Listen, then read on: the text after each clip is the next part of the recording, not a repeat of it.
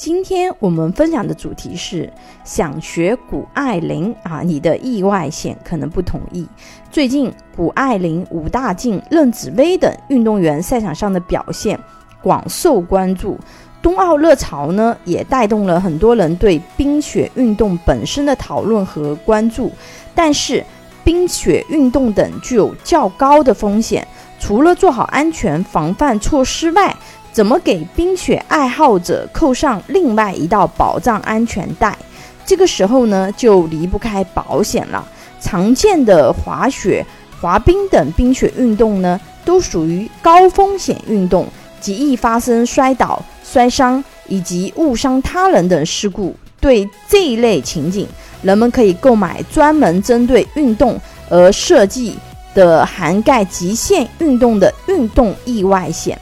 如果是旅行期间啊，顺便去雪乡体验冰雪运动，可以购买涵盖高风险运动的旅游险，保障更全面。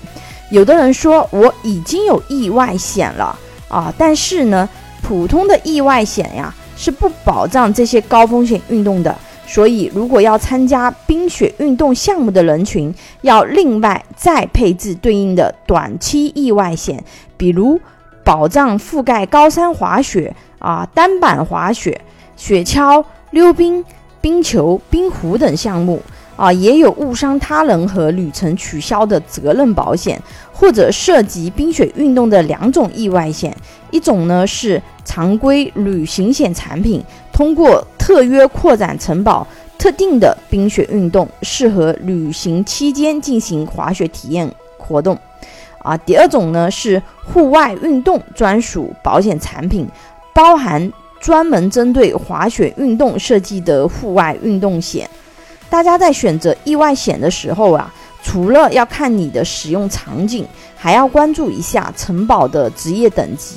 因为不同的职业面对的风险也是不同的，所以保险公司呢，它会按照工作中所面临的风险等级啊，将职业类别呀划分为一到六类。第一类呢是办公室人员啊，如机关团体、企事业单位工作人员、教师、律师等。第二类职业啊，较少量体力劳动的工作人员，比如餐饮服务员、理发师、学生、新闻工作者等。第三类职业，常涉及到外勤或者涉及到一定风险的人员啊，如厨师、土木工程人员、电子工业人员等等。第四类职业啊，一般体力劳动者。或者是职业风险比较高的人员啊，比如农牧业人员、搬运工、木工、快递员等。第五类职业，高空作业人员或者操作机械工人，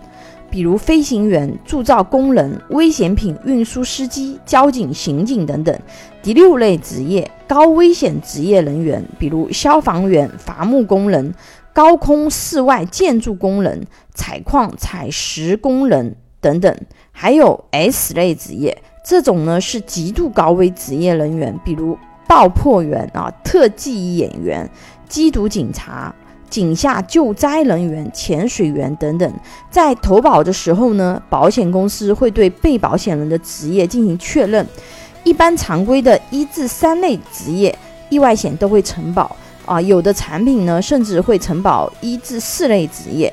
一般超出一至四类职业的，在购买意外险的时候就买不了常规意外险了。如果说你自己不知道，你直接买进去，发生重大事故也是不赔的。所以啊，五类以上的职业，你在选择意外险的时候，产品选择的范围呢就没有那么多。而且呢，保险公司为了控制风险，啊，危险系数越高的职业，可选的意外险不止少。保额限制也会比较低，比如说人家呃常规的一至三类职业可以买一百万的保额，但是高风险职业可能最高只能买到三十万的保额，啊，费用也会比较高。这和职业风险理赔的概率也是相关的啊，因为职业的风险高，它发生意外的风险也变高了。所以呀，你即使买一个小小的意外险呢，最好也有专业人士可以给你专业的。